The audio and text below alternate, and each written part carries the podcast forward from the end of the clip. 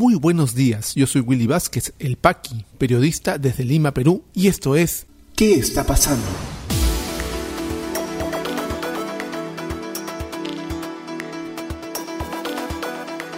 Estas son las noticias de hoy, lunes 5 de julio de 2021. Elección de magistrados del Tribunal Constitucional divide a mesa directiva del Congreso. Pedro Castillo asegura que se someterá a investigación por presunto financiamiento de su campaña en caso los dinámicos del centro. Ministro de Salud Oscar Ugarte confirmó cuatro nuevos casos de variante Delta en el país.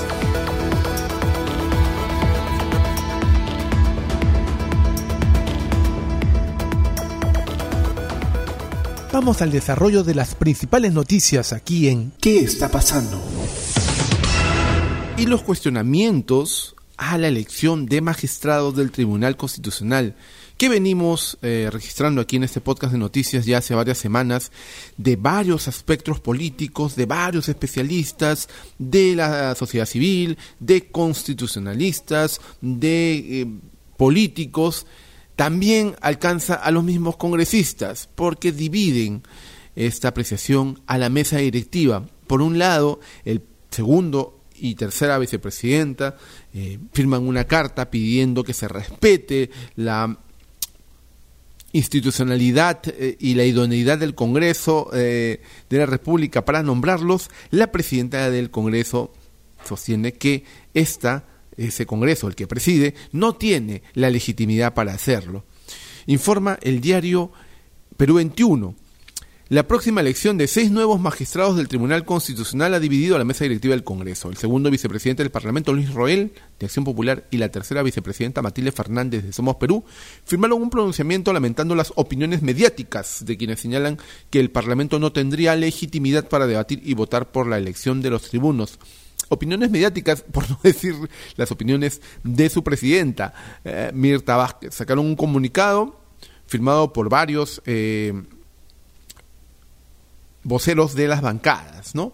Este comunicado fue emitido luego de que el pasado primero de julio la presidenta del Congreso manifestó que si bien este proceso de elección de magistrados es legal, no contaría con legitimidad por la serie de observaciones que se han venido dando durante su desarrollo. Eh, hay que tener mucho cuidado, puede que este proceso sea legal y una facultad del Congreso, pero hago la referencia a la legitimidad y eso tiene que ver con la afectación a la población y la confianza. En respuesta, en todo caso, eh, salió este comunicado de estos congresistas que rechaza cualquier injerencia política o de poderes públicos que busquen negar o menguar las competencias constitucionales de 230 parlamentarios. Asimismo, reafirma que el proceso a su cargo tiene como sustento una ley aprobada por los parlamentarios que no están de acuerdo con el proceso. A ver, sí, nosotros también hemos venido insistiendo y sosteniendo la idea de que no es nada ilegal. Ellos están en cumpliendo el encargo y haciendo el trabajo que les compete pero en una observación un poquito más allá, si ellos estuvieran realmente en sintonía con lo que dicen las personas en la calle que están en otras, esperando que el Jurado Nacional de Elecciones por fin proclame al presidente Castillo como tal para poder empezar el, la transición de gobierno, y por otro lado, con la deslegitimidad que han hecho Keiko Fujimori y sus adláteres con todo este proceso de negar lo que es evidente el triunfo del señor Castillo. Estamos más enfrascados en tratar de vacunarnos lo más pronto posible, estamos más enfrascados en recuperar el trabajo, recuperar la economía, esperar que todo el mundo esté vacunado para que la, la nueva variante y la nueva eh, ola no nos coja tan fuertes y tratar de rehacer nuestras vidas como para estar atentos también en un proceso muy importante, porque el Tribunal Constitucional es quien va a defendernos de cualquier tropelía, tanto del Ejecutivo que venga como del Congreso también. Pero no, ellos han insistido en hacerlo en un ambiente además totalmente crispado, totalmente deslegitimado. No solamente los mejores cuadros de los que se están presentando han declinado participar, sino también el proceso en sí ha sido bastante mediocre. Por ello es que estamos en contra de que esto se elija y se van a elegir esta semana. O sea, contra eso ya no hay más que hacer, simplemente seguir criticándolo y poner nuestra posición muy clara al respecto. Por supuesto que Rolando Ruiz, el presidente de la comisión encargada de la selección de los nuevos miembros, afirma que el actual Congreso debe elegir a los seis magistrados del Tribunal Constitucional, ¿no? Y es de Acción Popular. Recordemos muy bien lo que está haciendo Acción Popular eh, en este Congreso y en el que viene también. Mucho ojo a este partido político cuyo actuar ha sido bastante lamentable. Pedro Castillo, virtual presidente electo de la República, ha asegurado que se someterá a cualquier investigación con respecto, por supuesto, a la investigación que ya tiene abierta la Fiscalía en el caso de los dinámicos del centro, porque habría la eh, posibilidad de que ellos hayan insertado fondos ilícitos a la campaña de Perú Libre, o sea, a la campaña que llevó a Pedro Castillo a la presidencia. Informa eh, el diario Perú 21. Pedro Castillo señaló que se someterá a todas las investigaciones necesarias a fin de comprobar si recibió dinero de terceros para su campaña política. Manifestó su rechazo a la tesis del Ministerio Público según la cual la presunta organización criminal Los Dinámicos del Centro habría financiado a su partido. En declaraciones a la prensa desde su vivienda en el distrito de Breña, se veró que su campaña contó con el apoyo de ciudadanos independientes. Por respeto al pueblo, me voy a sincerar y me someto a cualquier tipo de investigación en el momento más preciso para que se diga si alguien me ofreció un sol y me dijo, Pedro, acá está el dinero para tu campaña, esto es para ti. Eso lo rechazo rotundamente, afirmó la prensa.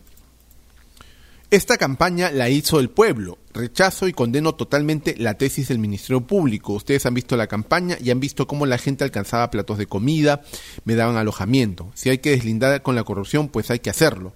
A mí me daría vergüenza que parte de mi entorno reciba migajas porque estamos aquí por el Perú y por la patria, agregó. Por su lado, la fiscal Bonnie Bautista del segundo despacho provincial de la Fiscalía Anticorrupción de Junín indicó que los integrantes de la presunta organización criminal Los Dinámicos del Centro buscaron introducir fondos ilícitos a la campaña política de Perú Libre, informa RPP Noticias. La fiscal Bonnie Bautista sustentó ayer el pedido de 36 meses de prisión preventiva para 20 presuntos integrantes de la citada organización criminal.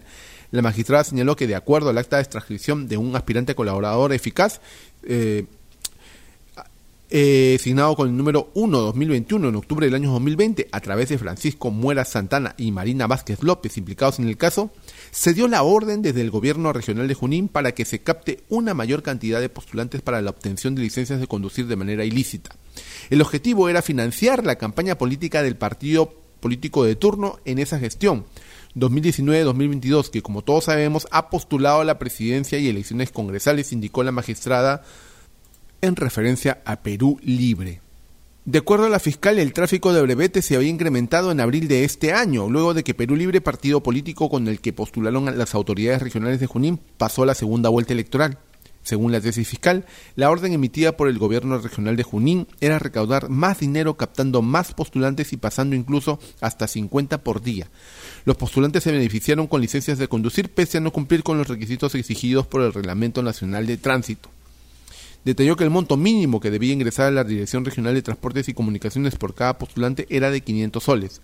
Si por día se favorecía a 30 y 40 postulantes, se estaba hablando de un monto mínimo de 15 mil y hasta 36 mil soles que ingresaron de forma ilícita producto de las coimas, se informó. Saludamos la investigación del Ministerio Público y exigimos pues que se llegue hasta el final de, la verdad acerca de este tema. Es bastante grave lo que ya está descubriendo eh, la fiscal el señor Cerrón debería estar más preocupado en atender este tema en vez de estar inmiscuyéndose en temas que no le competen, como es el gobierno del señor Castillo, quien también debería quedar bastante claro que este financiamiento oscuro no debería haber tocado su campaña propia. Veremos qué pasa, veremos qué dice la Fiscalía, que debe actuar en consecuencia y hasta el final, en este caso, de los dinámicos del centro. Y el ministro de Salud, Oscar Ugarte, confirmó cuatro nuevos casos de la variante Delta en el país. Recordemos que esta variante es peligrosa porque es mucho más transmisible, mucho más contagiosa y tiene mucha mayor carga viral es más virulenta. No necesariamente hasta el momento hay información que sea más mortal. Pero sí registra mucho mayor cantidad de hospitalizaciones, informa RPP Noticias. El ministro de Salud, Oscar Ugarte, confirmó la presencia de cuatro nuevos casos de la variante Delta del nuevo coronavirus en Lima, que se suman a los otros detectados días atrás en Arequipa y en el distrito de Comas, en la capital. Nos ha confirmado el Instituto Nacional de Salud que hay cuatro nuevos casos que no estaban contabilizados hasta donde hemos informado. Es decir, además del caso que se detectó en comas, dentro de su núcleo de contacto se ha detectado cuatro casos más, lo que quiere decir que el virus está circulando en Lima, en Arequipa y en otras ciudades también. Ojo con eso. El titular del Ministerio de Salud afirmó que esta variante de preocupación mundial se torna más peligrosa en aquellas personas que no han sido vacunadas contra la COVID-19 o solo han recibido una dosis. Es necesario que las personas que ya recibieron la primera dosis, si se han cumplido los 21 días, vengan a que sean vacunados, recomendó. Recordó que una reciente publicación ha evidenciado que cuando se aplica una sola dosis, la protección frente a la variante Delta es del solo el 38%, pero cuando se aplican las dos dosis, el porcentaje se eleva a 80%. De otro lado, Oscar Ugarte informó que la inmunización de personas de 50 años en adelante ya se realiza en todo el territorio nacional. Y por cierto, una buena noticia, porque no todos son malas noticias en tema de la pandemia, el Ministerio de Salud incorporó a quienes tienen 12 años hasta 17 en el plan de vacunación contra la COVID-19. A través de una resolución, el Ministerio de Salud incluyó a estas personas cuya población supera los 4 millones de personas. Al respecto, el ministro Oscar Ogarte indicó que los primeros en ser vacunados serán las poblaciones con comorbilidades. Y sí, acá hacemos un llamado que hemos hecho también a través de las redes sociales a que se incluyan primero los chicos, ¿no? Entre 12 y 17 años con comorbilidades, pero también con, con aquellas que tienen enfermedades raras y huérfanos, así como se están vacunando con prioridad los mayores de 18 años, también que se incluyan dentro de este padrón de eh, eh, personas que sean vacunadas prontamente, con prioridad aquellos chicos eh, con enfermedades huérfanas o raras. Informa RPP Noticias. El ministro de Salud, Óscar Ugarte, señaló que el avance científico permitió comprobar que existen vacunas contra la COVID-19 que han mostrado ser eficientes, seguras y de calidad cuando se aplican a mayores de 12 años.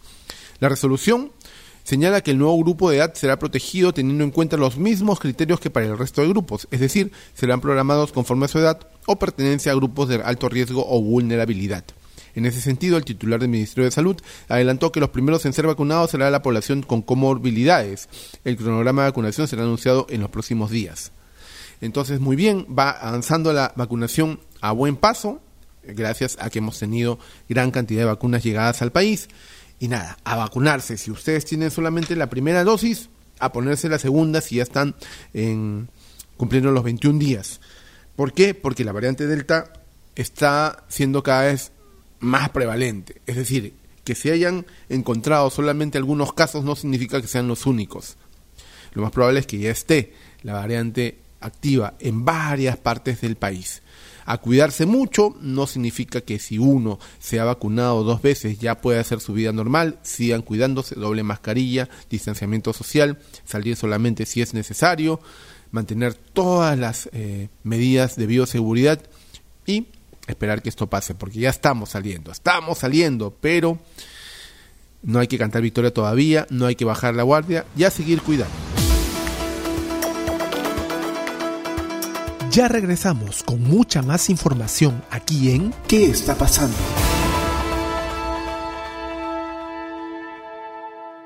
Y este podcast llega a ti por un gentil auspicio de La Mamina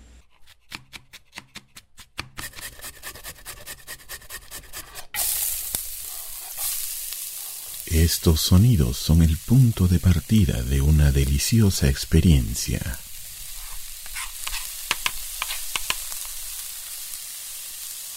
La mamina, lasañas, pais y más. Cocina casera en tu mesa. La mamina, el amor se come. Delivery gratis San Miguel, Magdalena, Jesús María, Pueblo Libre. Para otros distritos, consultar tarifa de reparto.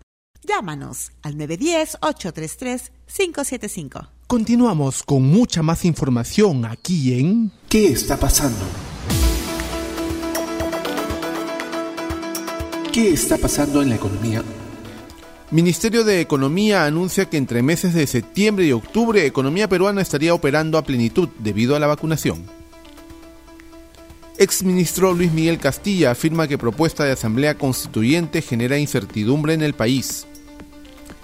Según Ministerio de Energía y Minas, inversión minera en el Perú creció 8.3% en periodo enero-mayo 2021. ¿Qué está pasando en las regiones? En Ayacucho, Fuerzas Armadas y Policía destruyen campamentos terroristas en zona del Braem. En Piura, familiares de pescadores desaparecidos piden avioneta para labores de búsqueda. Partieron de Chiclayo a Puerto de Bayóvar y van seis días sin tener comunicación. En Lambayeque, Salud adquiere modernos equipos de laboratorio que detectan en 10 minutos enfermedades como la diabetes. COVID-19 en el Perú. La situación actual de la enfermedad en el país, según los datos del Ministerio de Salud, es la siguiente. A la fecha son 2.065.113 casos confirmados, con 965 casos las últimas 24 horas y la cifra más baja de fallecidos en lo que va de la segunda ola, 73. Se han dado de alta a 2.026.122 personas, continúan hospitalizadas 8.647, lamentablemente han fallecido 193.230 compatriotas y tenemos un total de dosis administradas entre la primera y la segunda de 7.984.161.